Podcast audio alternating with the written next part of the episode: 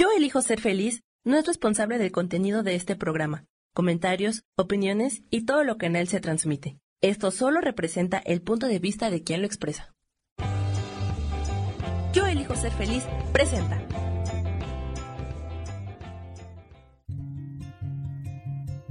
Volver a brillar, volver a sentir vitalidad. Bienvenido al programa.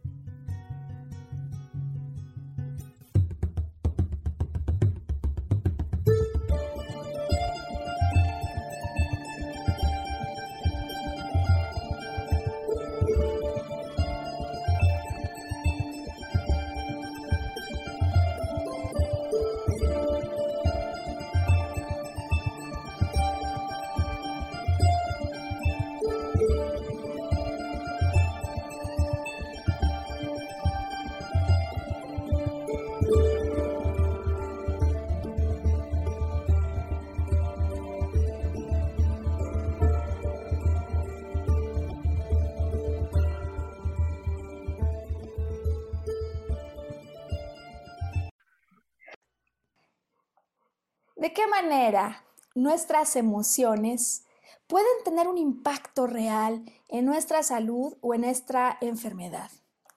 Bienvenido a nuestro podcast semanal de Volver a Brillar, en el que desde hace ya casi dos meses hemos eh, lanzado esta serie de biodecodificación en función de padecimientos que son de interés del público en general de tal manera que podamos hacer una liga de acuerdo con lo que la biodecodificación nos propone sobre cuáles son las emociones que pueden detonar ciertas enfermedades y la forma en la que al entenderlas podemos participar en una, digamos, manera consolidada en la solución de eso que estamos enfrentando. Y como te das cuenta, no estoy sola hoy, eh, estamos nuevamente de manteles largos, bien contentos porque Lorena Servín de la Mora, Lore, bienvenida. Gracias, Maru. Está nuevamente con nosotros. Em, Lore, yo creo que será que un año no, pues según yo fue hace como ocho meses. Ocho meses que Lore decidió venir con nosotros para mm, platicar una vivencia muy personal que pudiera ser de utilidad para el auditorio cuando de lo que se trata es hablar de temas vinculados con depresión. Y hoy está aquí y siempre súper agradecidos, Lore, porque con motivo de estas jornadas en biodecodificación, ella dijo, yo quiero ir. yo quiero ir para poder entender de qué manera, si tuve vivencias emocionales, estas pudieron haber detonado lo que ha sido mi historia en salud, ¿no? O, o en enfermedad a lo largo del tiempo. Y hoy para hablar entonces con ella, para que nos pueda compartir qué experiencia ha tenido a raíz de la biodecodificación en tres sentidos, alrededor de los cuales pues, nos gustaría hoy platicar. A raíz de que conociste la propuesta de biodecodificación, ¿cómo cambia la lectura de un pasado, ¿no? Que habías tú evaluado, pues ahora sí que con tus propios recursos, ¿cambia o no cambia? En segundo lugar, a raíz de que yo encuentro en este recuento otras cosas, digamos otras líneas de investigación, incluso otras posibilidades, ¿cómo cambia tu momento presente y cómo crees que puede cambiar tu momento futuro? Cuando hoy eh, hablaremos de, eh, ¿me recuerdas el nombre técnico exacto, Lore? Del síndrome, ¿cómo es el nombre que tiene? El, problema que hoy vamos a compartir. Con ah, bueno, hoy vamos, a, eh, hoy vamos a compartir más de mi historia, porque la vez pasada habíamos hablado solo de lo que era depresión profunda. Sí. El síndrome que yo tengo se llama, eh, bueno, es un trastorno sí. Eh, bipolar. Trastorno bipolar. Que se conocía antes o se ha conocido también como un síndrome maníaco depresivo. Síndrome maníaco depresivo. Y claro, la vez pasada hablamos solo de la fase depresiva, que para muchas personas es suficiente, ¿no? Para adentrarse en una realidad que uno no quisiera, pero muchas personas viven. Y, y hoy vamos a hablar de qué ocurre cuando esto se combina, Para las personas que no son familiares con el trastorno o el síndrome maníaco depresivo, ¿nos podrías explicar a grandes rasgos qué pasa cuando yo estoy viviendo esto? Sí, miren, de hecho, o sea, lo que les puedo compartir es, finalmente es un tipo de depresión, pero que conlleva eh, una contraparte, que es un, un tema de manía o hipomanía. Hay, dos tipos de clasificación en estos, eh, es un bipolar 1, bipolar 2. Yo soy bipolar 2, sí. donde lo que puedes presentar son episodios de depresión y episodios de hipomanía. ¿Qué es la hipomanía? Porque la depresión, pues creo que es muy conocida, ¿no? Sí. La hipomanía es aquellos estados donde tu cerebro eh, tiene eh, alterados tus neurotransmisores y qué es lo que sucede que te hace ser una persona con mucha mayor energía que los demás, puedes empezar a tener alteración en el sueño, eres altamente productivo, laboralmente puedes trabajar 15 horas sin parar, este, puedes hasta dejar de olvidar de comer. Eh, entonces e, eres, eres, como con mucha energía. Es una hiperactividad. Una hiperactividad, es una hiperactividad y sí a nivel cerebral estás teniendo una descompensación, o sea, no es de que digas, eh, pues, o sea, la verdad es que es muy padre vivir esas etapas, o sea, a mí me gustan, pero las tienes que cuidar porque tanto la depresión como la hipomanía las tienes que cuidar porque el cerebro tiene que estar balanceado. Si no, este, le estás dando un daño, ¿no? Si tú no te cuidas. Es decir, que se va a presentar un momento, decías que es hipomanía, es decir, primero empieza, si te entiendo bien, la fase de depresión. Depende de la persona. A mí me ha pasado mucho que empieza un tema de depresión. Sí. Y se trata, o sea, se hace el tratamiento complementario y salgo, ¿no? Y puede ser que sales y al estable, ¿no? Pero puede ser que no, puede ser que después de esa depresión ya estás estable y de repente te vas a una hipomanía, ¿no? O sea, como la compensación de la depresión. Claro. Hay otras personas eh, que lo común es que empiecen con la hipomanía. Entonces, por eso es tan difícil este tipo de trastorno. Comprendo. Porque depende de la persona y además la medicación que se utiliza claro. todavía hoy sigue siendo como alquimia. Porque tienes que ver qué le va funcionando a quién. Y además, como los antibióticos, por ejemplo, vas creando resistencia a ciertos medicamentos. Híjole, no, hombre, suena, suena un desafío, me, me acuerdo con esta introducción de eso en lo que nos quedamos en el primer podcast, ¿no? Cuando tú nos contabas que para ti, pues este ha sido como parte de tu proceso de vida interior, ¿no? Tu camino de evolución, con todas las complejidades que debe tener de pronto no saber por qué estás abajo, ¿no? Una depresión que uno no sabe que la trajo, pero me siento sin ganas de bañarnos, decías incluso, y de pronto un estado de hiperactividad que no puedo ni dormir. Eh, debe ser muy difícil más allá del manejo farmacológico, la compensación de una vida que está de repente muy arriba y de repente muy abajo. Sí, y, ¿sabes cuál es el reto además, Maru? Eh, el cuando ya estás bien, saber cuándo eres tú. Mm. ¿No? O sea, y entonces, ¿por qué? Porque el entorno que vive alrededor tuyo, ya sean amigos, familiares, jefes, empleados, o sea, todo, pues pueden percibir que hay algo raro, ¿no? Claro. pero tú misma decir, ahora sí soy yo, o sea, estoy en mi momento, con estos desbalanceos, ah, es difícil. O sea, llegar a esa madurez no es fácil. O sea, yo ya lo platicamos este, cuando estuve aquí con Maru hace mucho tiempo. Eh, yo llevo 27 años con este padecimiento. Sí. No es lo mismo a los 22 años que me lo detectaron a hoy. Decírselos, este, la madurez ha sido otra el camino personal ha sido otro. Claro. Y no significa que no he dejado de tener episodios, los he tenido, ¿no? Eh, pero, pero sí, sí es un reto y, y platicábamos hace ratito, eh, muchas veces no sabes cuándo se está detonando o por qué se está detonando, pero sí es, yo por lo menos sí creo que la mayoría vamos desarrollando esta pequeña percepción, intuición o alertas que tenemos de saber por dónde estamos cayendo hacia una depresión o si nos estamos elevando. Y fíjate que además, bueno, seguramente, hombre, en la, en la vivencia particular de quien fue ya diagnosticado con el trastorno bipolar, em, pues las experiencias son o muy bajas o muy altas.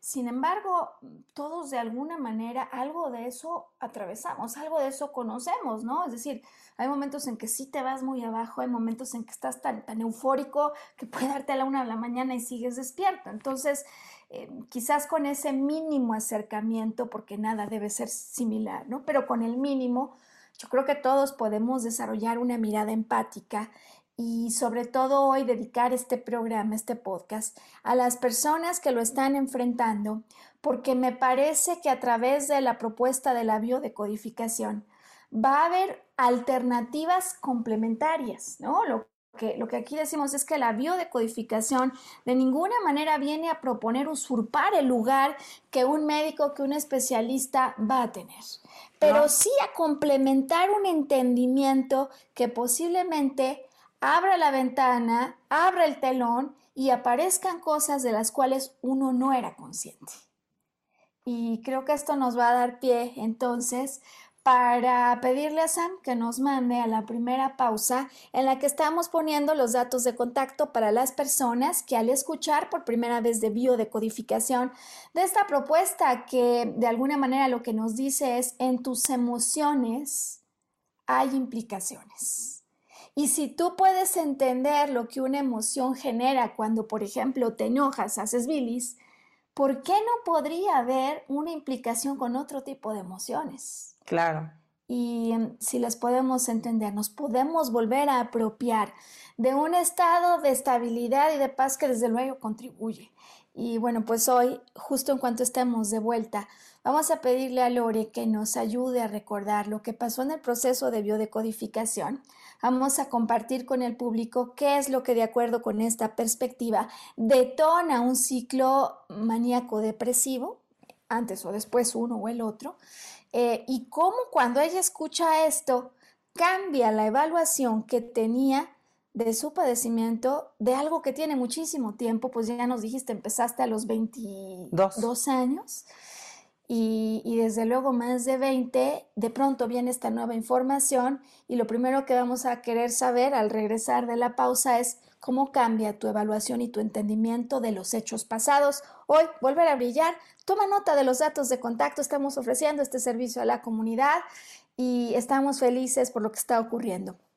Ya regresamos. Bueno, pues volver a brillar, hoy estamos hablando de biodecodificación y el síndrome bipolar con un enorme agradecimiento a Lorena Servín de la Mora porque nos acompaña por segunda ocasión.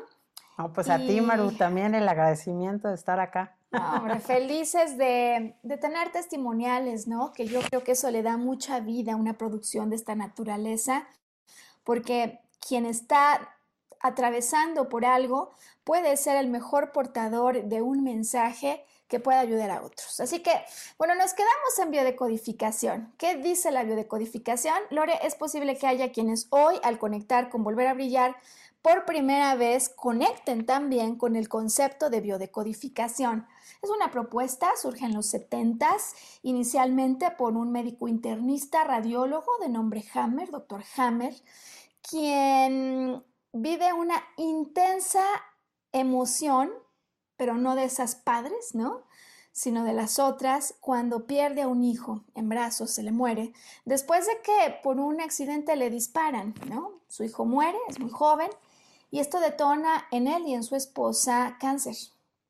Él piensa que el tema tiene que estar vinculado con el impacto, con el shock brutal, con la emoción que unos meses atrás habían tenido, y así se adentra para después, por supuesto, su propuesta ser desarrollada por muchos otros médicos europeos varios, que han venido a complementar, después de miles de casos, el análisis y el entendimiento de qué podría haber detonado una enfermedad.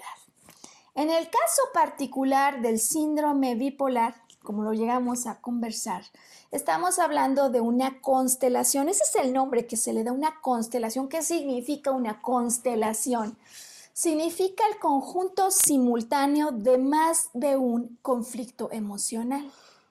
Por lo pronto, ya que voy a dejar que ella nos platique de su experiencia al escuchar esto, en el caso del síndrome bipolar, un conflicto de estos que provocan un antes y un después en tu vida, que cambian las cosas, que desde luego trae un estrés importante y que se vive en una soledad tal que al no compartirlo o abrirlo con los otros, yo no suelto este estrés, al punto que en algún momento el cuerpo dice, yo entro a ayudar. En el caso del trastorno bipolar, tenemos un primer conflicto en el que hay el exceso de la presencia de una madre o quien lo represente, ya ahorita vamos a explicar esto, exceso de madre, de una presencia de madre y una ausencia de padre simultáneamente. Puede ser que el padre viva, pero no con nosotros ya, puede ser que mis padres se hayan separado, o puede ser que papá ya no esté en la tierra. Padre finalmente ausente, esa es la vivencia interna, al mismo tiempo conjugado con una presencia al punto que resulta abrumadora de una figura materna o algo similar. Este conflicto, desde la perspectiva de la biodecodificación Lore, como lo platicamos cuando hicimos esta sesión, biológicamente además se entiende como algo que se arranca a partir de que hay una noticia en el ámbito familiar, generacional, transgeneracional, algunos dicen, que no fue bien comunicada. La historia del hijo cuyo padre a lo mejor tenía otra familia y de repente un día se entera, pero esta noticia, o el mismo padre que murió, pero la noticia fue mal comunicada, o un familiar muy querido, un amigo muy querido, es decir, alguien que figurara en el rol de padre y de madre, uno ausente, uno exageradamente presente, y que además se suma otro conflicto, aquí mínimo estamos hablando de estos tres, de identidad, de quién soy yo, porque ante este problema en la comunicación de algún evento que no fue bien transmitido, mi pregunta es quién soy yo. Este sería el punto de partida, ¿no? Vamos a ver. Empezamos por allí y quisiera entonces pedirte si tomaras micrófonos para compartirnos el día que escuchas esto, cómo cambia esta valoración, la evaluación que tú habías hecho de lo vivido en el pasado y lo que podía haber detonado este trastorno bipolar.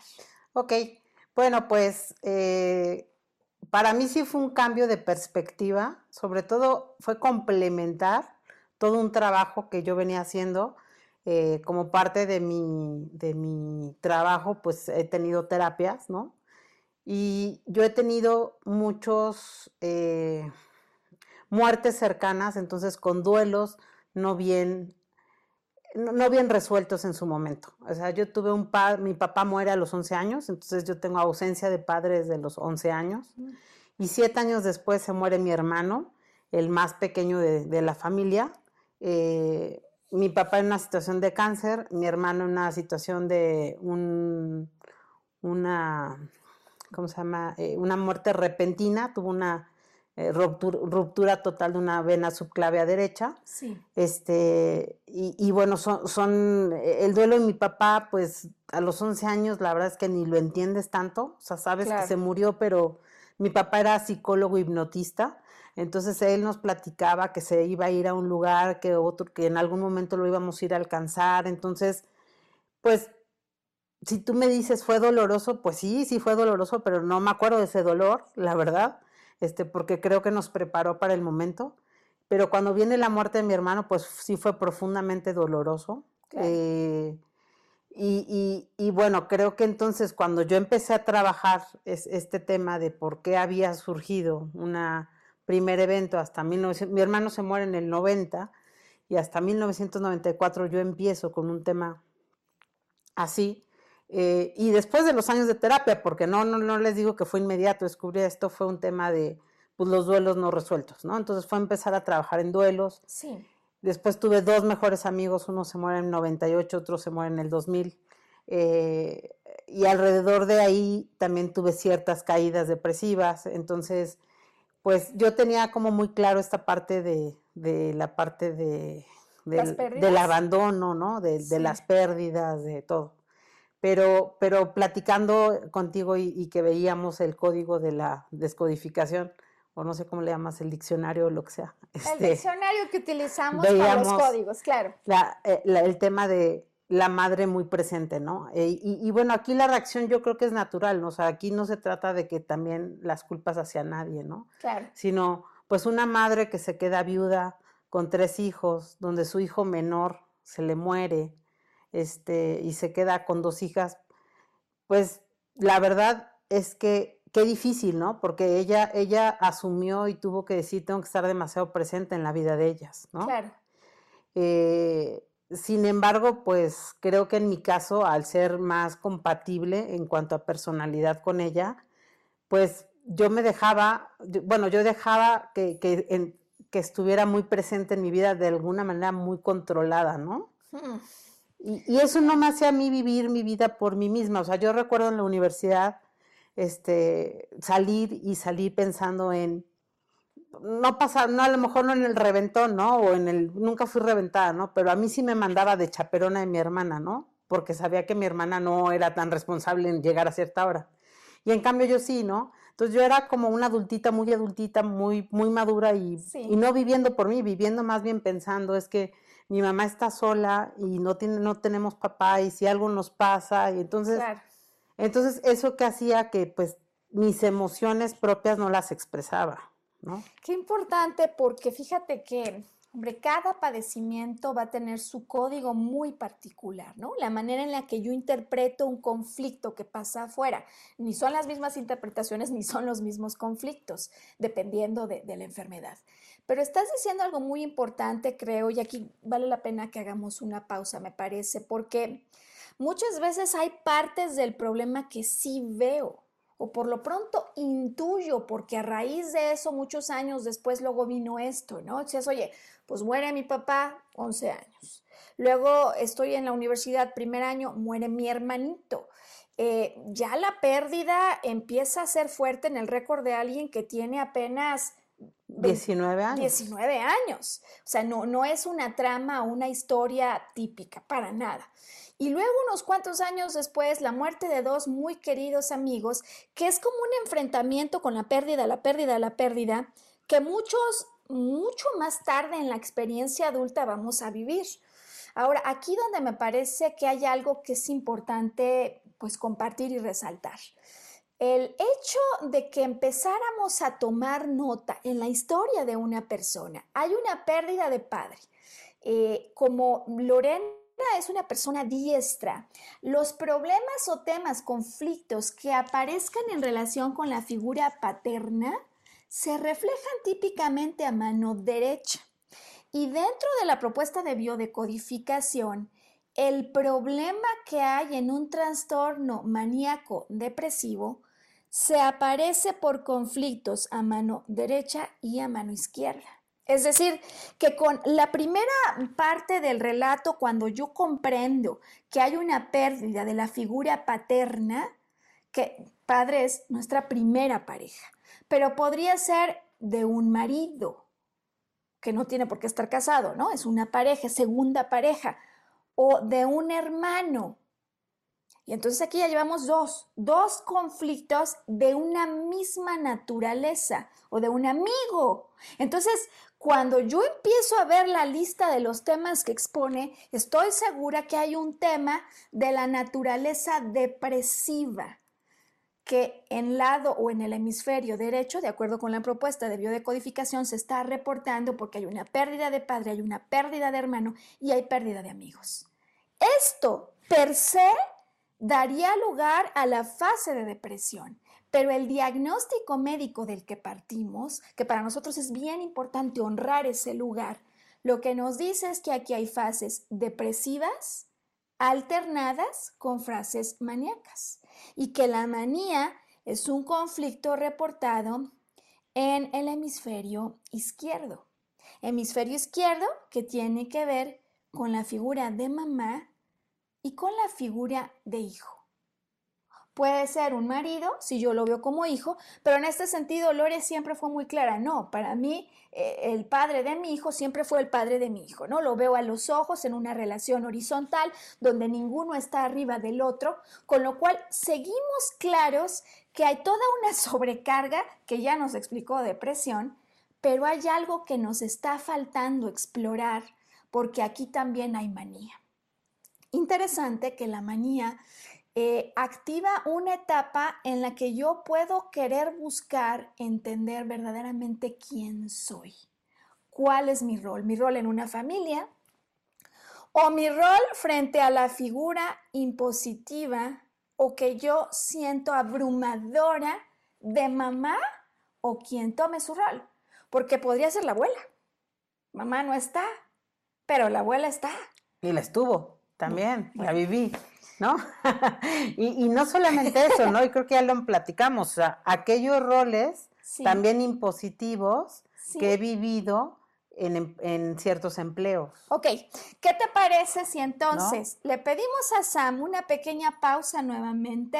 Seguramente hay personas que quieren tomar los datos de contacto, estamos ofreciendo estas sesiones, queremos compartir con quienes no conocen esta perspectiva el complemento emocional que detona, de acuerdo con la biodescodificación, algunos padecimientos que hemos estado aquí revisando, pero que en general está detrás de cualquier padecimiento.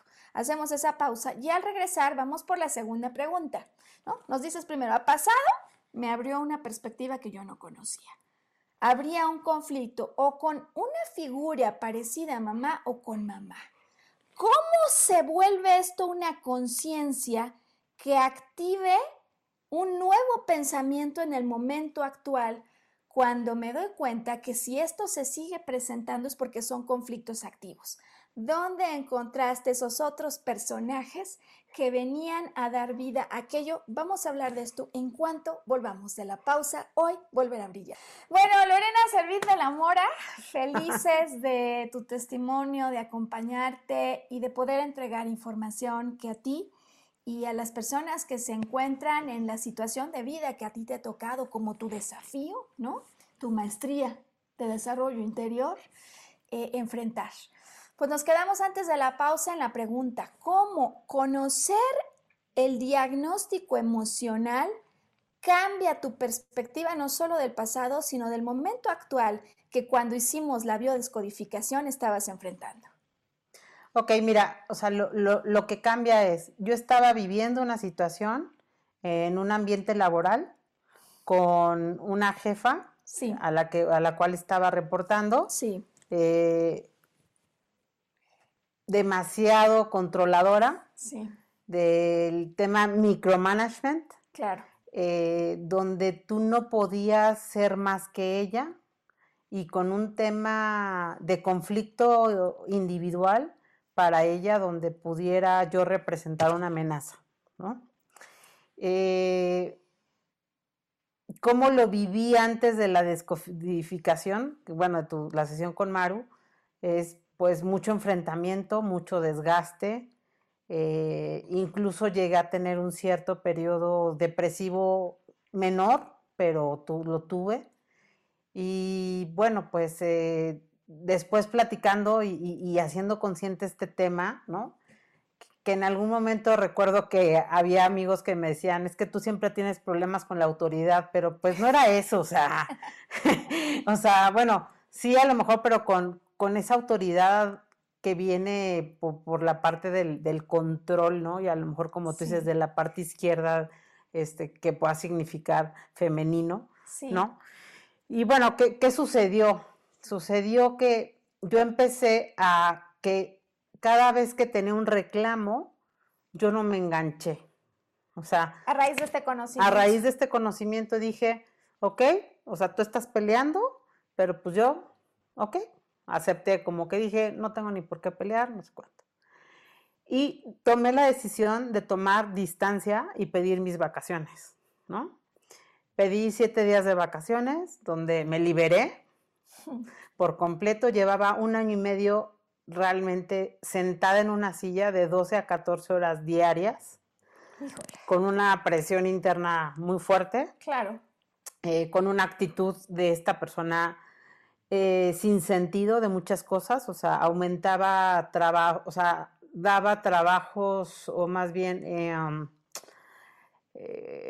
hacía que las cosas fueran más pesadas sin ningún fin, o sea, no hacía que, realmente los proyectos se contribuyera a algo, ¿no? Pero bueno, el chiste es que tomo mis vacaciones, yo feliz, muy liberada, la verdad, este, eh, volviendo a saber que, o sea, yo soy alguien que no soy para estar sentada, yo soy libre, déjenme ser libre y yo puedo hacer los proyectos que yo quiera. Claro.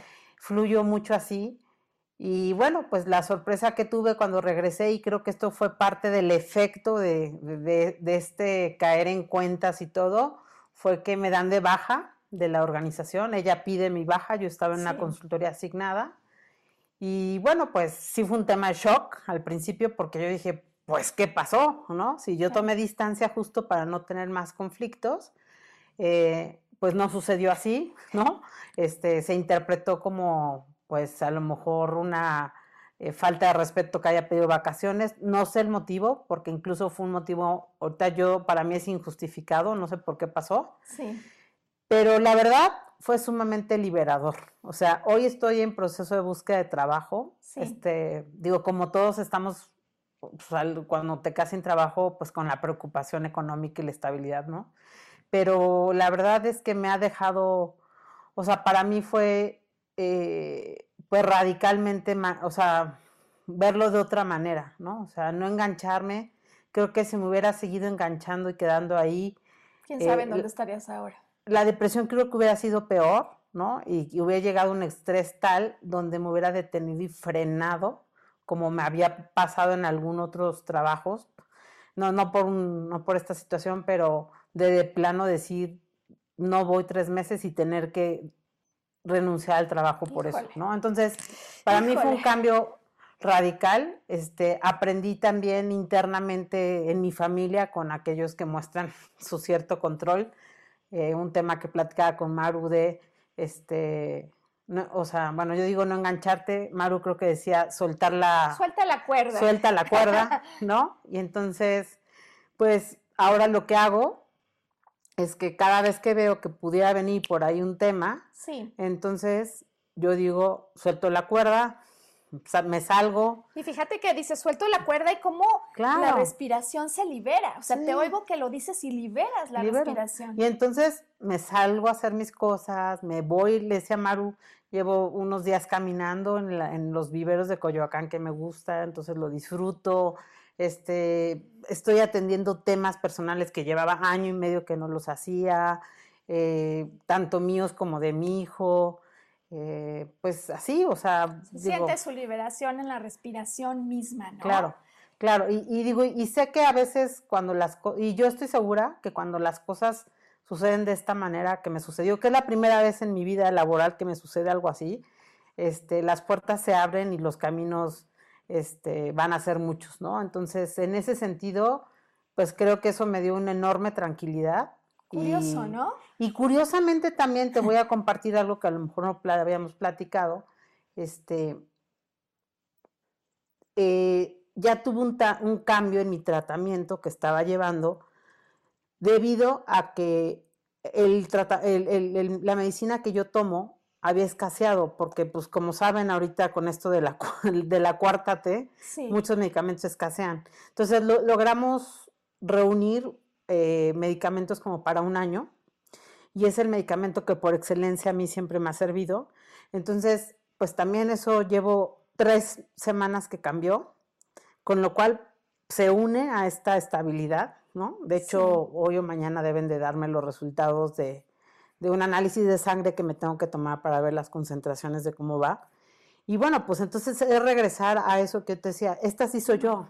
¿no? Ay, qué bien. Esta sí soy yo, pero es un esto yo que, que a los demás puede entonces empezar a crear un, tema de preocupación, porque entonces si te ven que estabas un poco tirada o un poco alterada o más sobre todo cuando estás depresiva y empiezas a ser tú, ¿estará bien?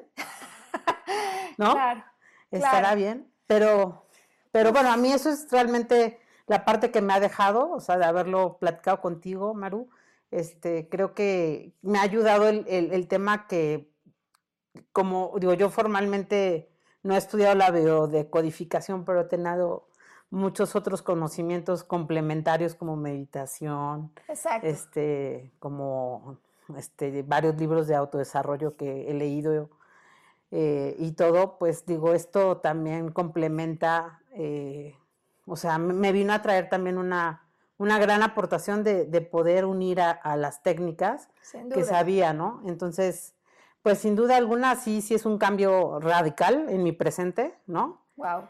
Y hacia el futuro, creo que es la tercera, ¿no? Sí, ¿qué te parece? Íbamos a hacer aquí eh, creo que el enlace, porque ahora nos dijo cosas importantísimas, nos hablaste de cuando estás alterado, de cuando estás tirado, ¿no? Y me quedo con esas dos palabras, el tirado y el alterado y cómo en el proceso de intercambio fue pues una biodecodificación que nos habrá durado unas tres horas, ¿no?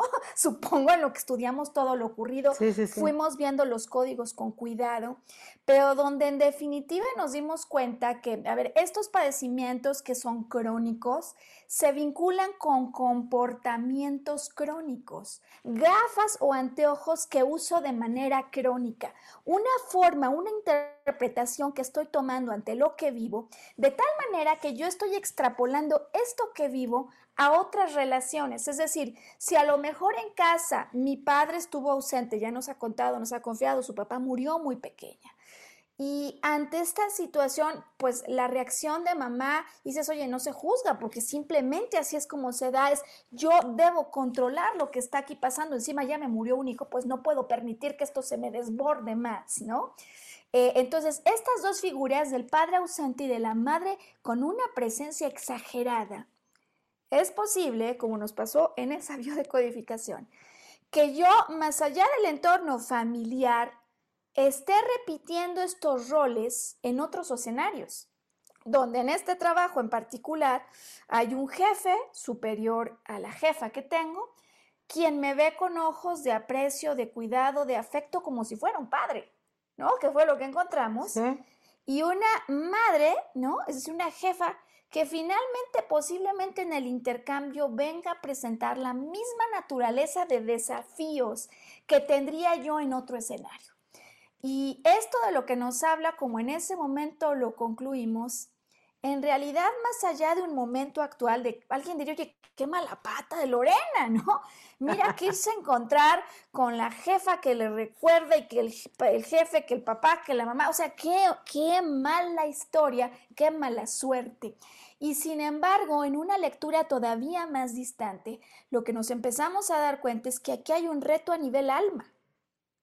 Es decir, ¿Qué es eso que mi alma quiere que yo viva con tal intensidad? Que no me vaya a ir de esta vida sin haber evolucionado esto, sin haber conseguido un cambio. Y en términos de evolución, la evolución no se da solo porque dejo de hablar y me amarro la boca, sino porque lo que cambia es mi emoción frente a un estímulo ante el cual antes yo reaccionaba como en un polo extremo, ¿no? Nos polarizamos. Y en este sentido me acuerdo mucho que fue bien interesante en esa sesión, ¿no? Cuando aparentemente el tema al que nos iba a llevar era el que ella ya sabía, que aparece este otro elemento súper activo en ese momento en su experiencia. Y yo le decía, que no te sorprenda si a raíz de esta sesión aquí hay cambios porque con estos nuevos ojos, con esta nueva perspectiva, tú tienes una conciencia amplificada a partir de este momento. Y entonces, si lo que yo hacía era sobre reaccionar y con eso empezar a alterar ya mi química hormonal, ¿no? O sea, una vez que empieza la alteración, yo lo veo, lo interpreto, pienso, siento, perdí el control. O sea, empieza esta montaña rusa en la que ante la exacerbación de lo que no puedo resolver, porque ¿quién eres tú? ¿Eres mi mamá? ¿O eres mi jefa? ¿O yo decido? ¿O quién decide? Este juego en roles que nos lleva al otro problema del síndrome bipolar, es decir, ¿cuál es mi verdadera identidad? Se empieza o a querer anquilatar allí como más bien como si se quisiera quedar permanente, o yo a partir de este momento, cuando ya se abrió el telón, Abro los ojos y en cuanto estoy viendo la escena digo pausa. yo no soy solo el actor, yo soy el observador y puedo cambiar esto. Exacto. Vamos a hacer aquí la pausa para que, ajá, al regresar, ya vayamos a el momento futuro. ¿Te parece, Lore? Sí, perfecto. Bueno, pues hoy volver a brillar. Em, la verdad, muy felices, muy afortunados de tener con nosotros la participación de Lorena Servín de la Mora, quien viene a presentarnos lo que ha sido su antes y su después en términos de biodecodificación, cuando el padecimiento del que se trata es el síndrome. Eh, bipolar maníaco depresivo, ¿no? Bueno, se llama trastorno bipolar. Trastorno bipolar, más porque antes así se llamaba, pero hoy se llama trastorno bipolar. El trastorno bipolar. Laura, yo me quedé en que de alguna manera conocer ya la fuente emocional, que de acuerdo con la postura de la biodecodificación hay, sí hubo hallazgos muy importantes, ¿no? Nos explicabas antes de la pausa cómo pues en algún momento determinado te das cuenta que los personajes de la trama original, papá que se ausenta y mamá que se sobrepresenta, se están repitiendo en un trabajo donde el hecho de mirarte en un contexto similar hace que se disparen emociones con toda la cadena de consecuencias que esto tiene. Nos contaste ya cómo abres los ojos, hay una distancia, ya no hay reto, ¿no? Ya no hay desafío. Y cuando yo suelto la cuerda, pues cosas pasan. Por lo pronto se está como reacomodando el escenario. ¿Qué viene a futuro a raíz de este nuevo conocimiento? Pues bueno, pues yo creo que a futuro, este, inmediato, ¿Sí? Eh, bueno, a, futuro, mira, a mí me queda claro, yo tenía ya una conciencia de de tiempo atrás y por eso en algún momento yo me independicé a mis 26 años. Mm. Este, hoy por circunstancias este, vivo en casa de mi mamá con, con mi hijo. Y bueno, eh, en un futuro, este, pues mi primer plan, ¿no? O de mis primeros planes, este, además de buscar ya una estabilidad económica otra vez con un trabajo, claro. es volver a lograr mi propio espacio, o sea, mi propia casa, ¿no? Porque finalmente eso me trae y me brinda mucha paz, ¿no? Mm. Eh, pues sobre todo a ciertas edades, ¿no? Porque tú entiendes cuando un papá este, te puede controlar a tus 12, 13 años, 15, 20, ¿no? Claro. Pero ya a nuestras edades, que no las vamos a revelar cuáles son, eh, pues entendemos, o sea, yo sí entiendo su preocupación, la entiendo, pero creo que, que creo que algo que también eh, estoy aplicando es siempre he visto demasiado por los demás o por cómo los demás. Y entonces ahora, pues sí quiero, estoy dándome mi, espacio de ser muy ególatra, muy viendo por mí, eh, incluido el, poder yo eh, buscar mis espacios. A pesar de que no le gusten a los que están en mi entorno, incluido mi hijo, ¿no? O sea, mi hijo hoy tiene 16, ya tampoco es chiquito. Claro. Este, es la etapa donde menos quieren estar con los papás, ¿no? Y quieren contrapuntearte en todo. Entonces, digo, afortunadamente hoy tengo eh, la fortuna que vive, vivimos con mamá y puedo, entonces eso me da libertad a mí para poder eh, pues salirme o hacer otras cosas que a mí me funcionen, ¿no? Y que invertir mucho tiempo en mí. Eh, mm. y, bueno, creo que eso es algo que me, que me ha enseñado, bueno, que, que, he tenido como, como uno de mis propósitos, ¿no? A raíz de lo que hemos hablado. Sí. Em, la otra parte y una parte que platicamos, este, también como parte de, de lo que descubrimos con la biodecodificación, que hay eh, temas mal manejados o mal comunicados de familia. ¿no? Las famosas comunicaciones que se quedaron mal pasadas, transgeneracionales. Transgeneracionales. Entonces, para mí fue chistoso porque, por ejemplo, en la vida descubrí, la vida sola me llevó a descubrir que nosotros fuimos el segundo matrimonio de mi papá, ¿no? Sí. Entonces, este, mucho tiempo, cuando, bueno, cuando yo descubrí eso, como que yo eh, casualmente, ¿eh? porque fue por la amiga de una amiga, conozco a unos primos hermanos, ellos me hablaron maravillas de mi papá, Este, yo a mi papá, eh, a pesar de haberlo conocido 11 años, este, para mí era como, pues, mi héroe, ¿no? Claro. Y, y bueno, descubrir eso y, y- y así, pues, lo que me hizo a mí también es entender que mi mamá no había sido totalmente la, la que había prohibido, ¿no? Saber la historia. Entonces, este, porque lo supe a través de, de mi medio hermano, el, el mayor, donde él me dijo, nuestro padre decidió que no nos conociéramos, ¿no? Entonces, eso, Híjole. eso que me ayudó, me ayudó también a poner un balance entre mis figuras eh, materna y paterna, donde decir, pues son iguales, ¿no? O sea, ninguno estaba uno por arriba del otro, ¿no? Qué importantes. Y entonces creo que ahí me ha ayudado mucho también respecto a mi identidad, ¿no? Eh, y, y a mi seguridad, ¿no? Porque también, también eso, o sea, me ha, ayudado, me ha ayudado también, debo decirlo, a una mayor empatía hacia mi mamá, ¿no? Porque yo le agradezco profundamente a ella y a- incluso a mi hermana, pues, y a muchos de mis amigos, la verdad, este, todo el apoyo que me han dado en mis eventos, ¿no? Sí, que no son fáciles o no fueron fáciles al inicio.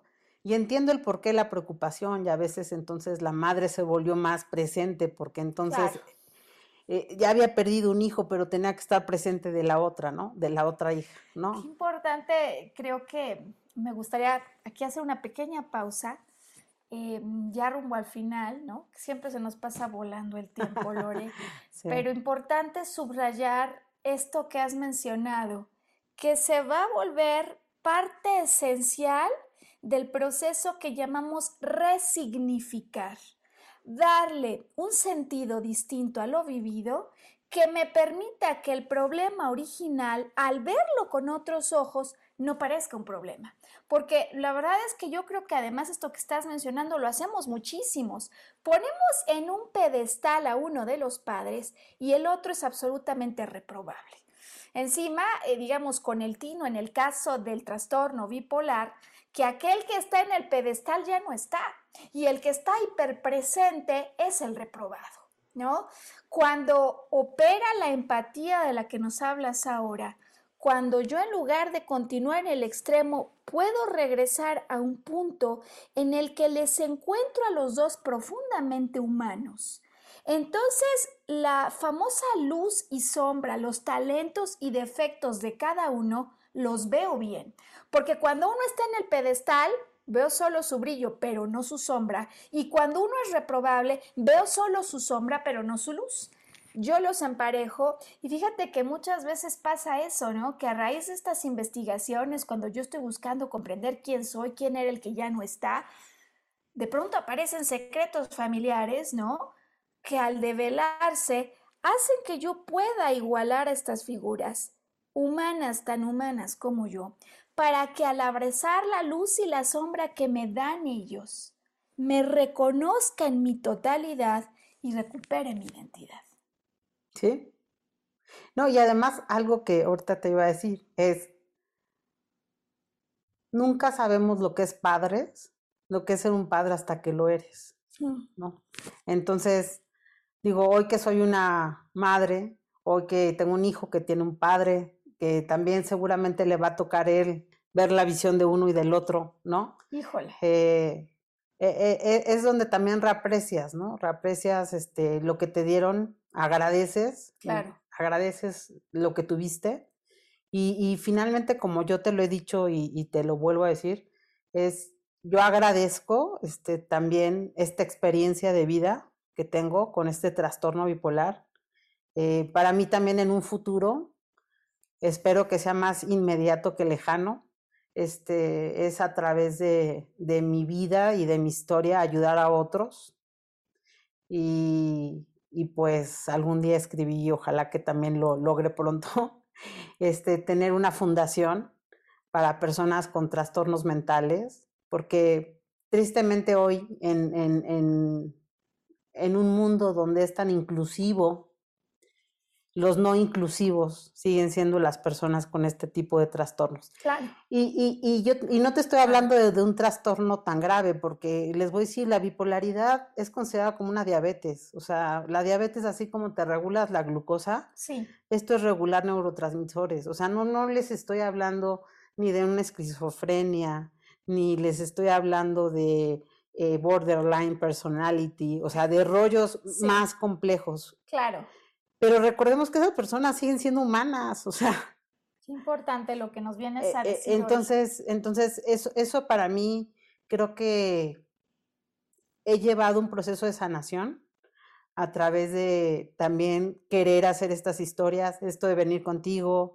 También como te comenté, en octubre del año pasado estuve en un congreso sí. donde di mi testimonio, este, me temblaban las piernas cuando me levanté ahí, nadie lo creería porque dirían, Lorena es muy segura, bueno, es que estaba saliendo de, un, de una crisis, este, di mi testimonio y el que la gente se te acerque y por lo menos alguien te diga, oye, creo que a mí me pasa algo parecido y nunca me había dado cuenta, o alguien te diga, oye, pásame los datos de tu doctor, o que alguien te abrace y te diga, nunca sabía por lo que habías pasado, o sea, son, son cosas que dices, valió la pena, ¿no? Valió la pena estar ahí y valió la pena este, compartirlo, ¿no? Entonces...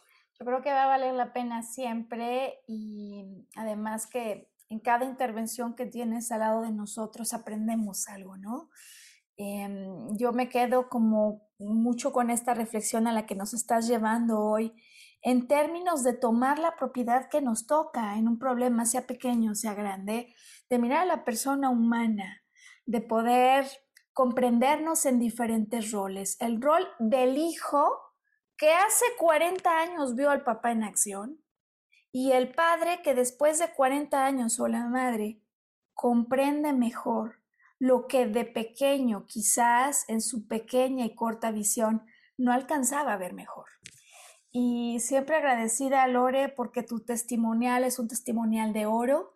Eh, la verdad que impresionada por los resultados en biodecodificación que están empezándose a presentar en muchos casos con los que estoy trabajando, en particular en tu caso, pues feliz que haya habido una liberación, porque si este es un tema que se origina emocionalmente, emocionalmente es como tiene que empezarse a dársele la reversa y en espera que en este reacomodo de escenario, cuando tú ya has despertado y has dicho, yo no quiero seguir jugando esa trama, se reorganicen las cosas de tal manera que las semanas de liberación y paz que has respirado se puedan volver el comienzo de una etapa sumamente estable y llena de toda la plenitud en todo el sentido que merece tu trayectoria. No, y, y yo creo que eso, o sea, que acá sí es fundamental porque independientemente que dijiste que es emocional, el trastorno bipolar está clasificado como algo químico cerebral. Pero, ¿qué es lo que sucede? La química cerebral, eh, hoy necesitas medicinas, ¿no? Y no significa, y como tú lo acabas de decir, lo mejor, o me lo dijiste, lo mejor está en un diagnóstico y tampoco se trata de quitarte tu tratamiento. Exacto. Sin embargo, a través de tener una paz mental, una liberación, hacer ejercicio de meditación, este, otras técnicas, las mismos, los mismos neurotransmisores se nivelan. Y, entonces los tratamientos, ¿qué es lo que sucede? Se van bajando. Se van bajando.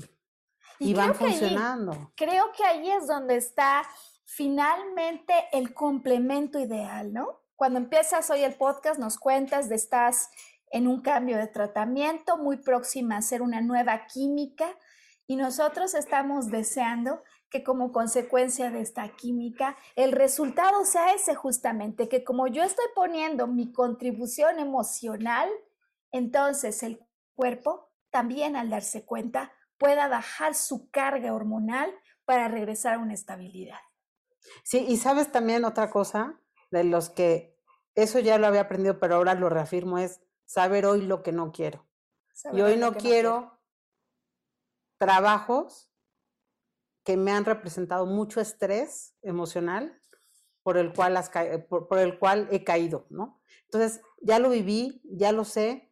Hoy, hoy estoy orgullosa de que en este trabajo no caí por completo, sino fue una depre chiquita Mm. Este, entonces creo que ya hubo aprendizaje antes de la biodecodificación que hicimos, pero sí ya sé hoy lo que no quiero buscar, ¿no? O sea, no quiero, me encanta y tú sabes que yo soy workaholic como tú, tú también creo que en algún momento lo hemos sido, pero no es, no es lo que necesito. No, en este momento ya. ¿no? pero ya no, no es lo que necesito porque finalmente, pues no, o sea, y puedo dedicar mi energía a otras cosas que me van a llenar más y no me van a provocar ese tipo de, Estrés. De estrés. Pues Lore, yo agradecida como siempre por tu presencia. Me parece que el mensaje es un mensaje universal, porque ¿quién no desea una vida libre de estrés, no?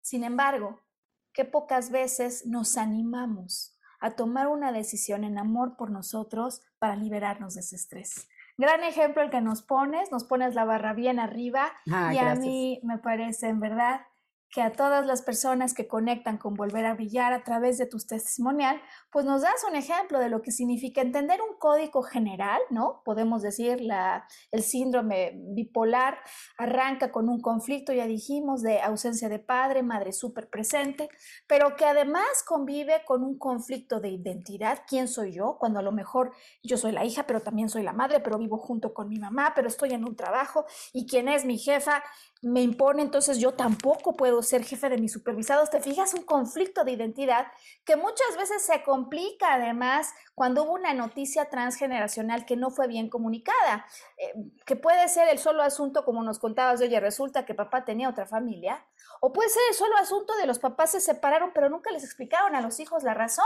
o se fue papá, pero a mí me dijeron que se iba de viaje.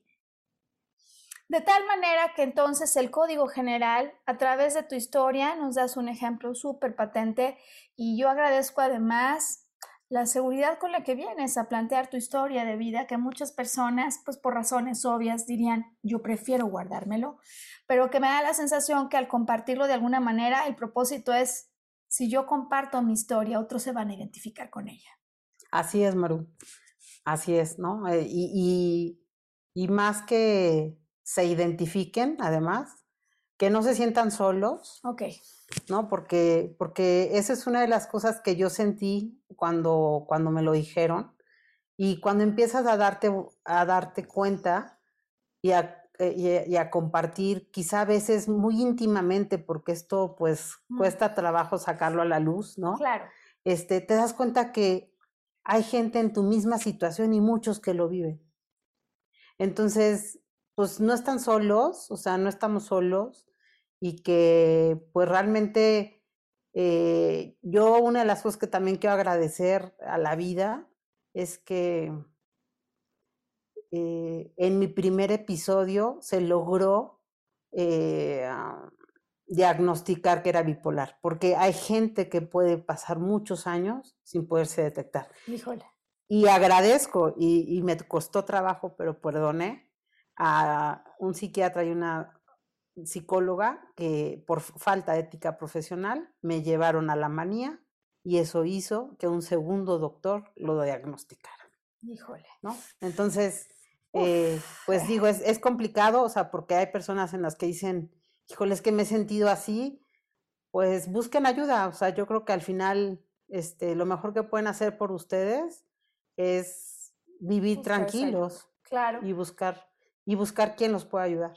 Pues me gusta cómo finalizas entonces hoy, ¿no? Vivir tranquilos, porque justamente eso es lo que en contraposición está en la perspectiva de la biodecodificación cuando hay un problema de salud. Algo me estresó a tal punto que no solo me creí solo, como nos has dicho, sino que me creí sin una solución.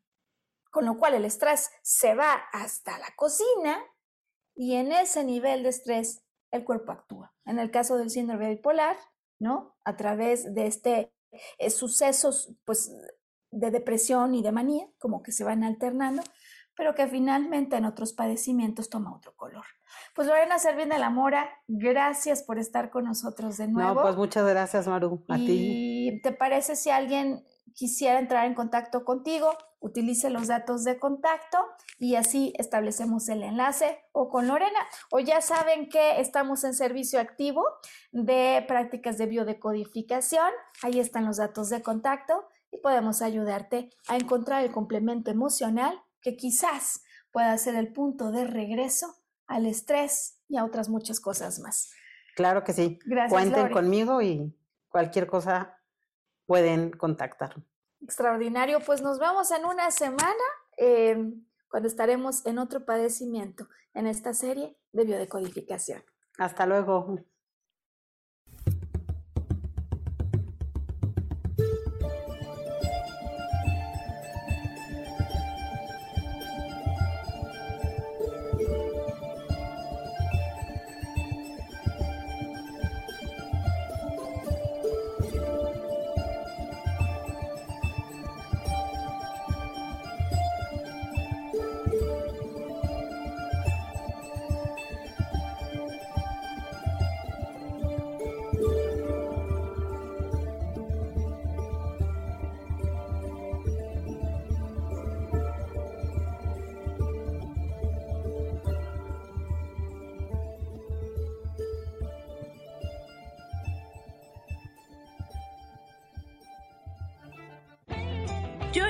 Feliz presentó.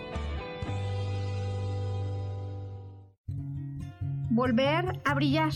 Recuperar la sensación de tu poder personal. Nos vemos en la siguiente transmisión de este programa. Esta fue una producción de Yo elijo ser feliz, derechos reservados.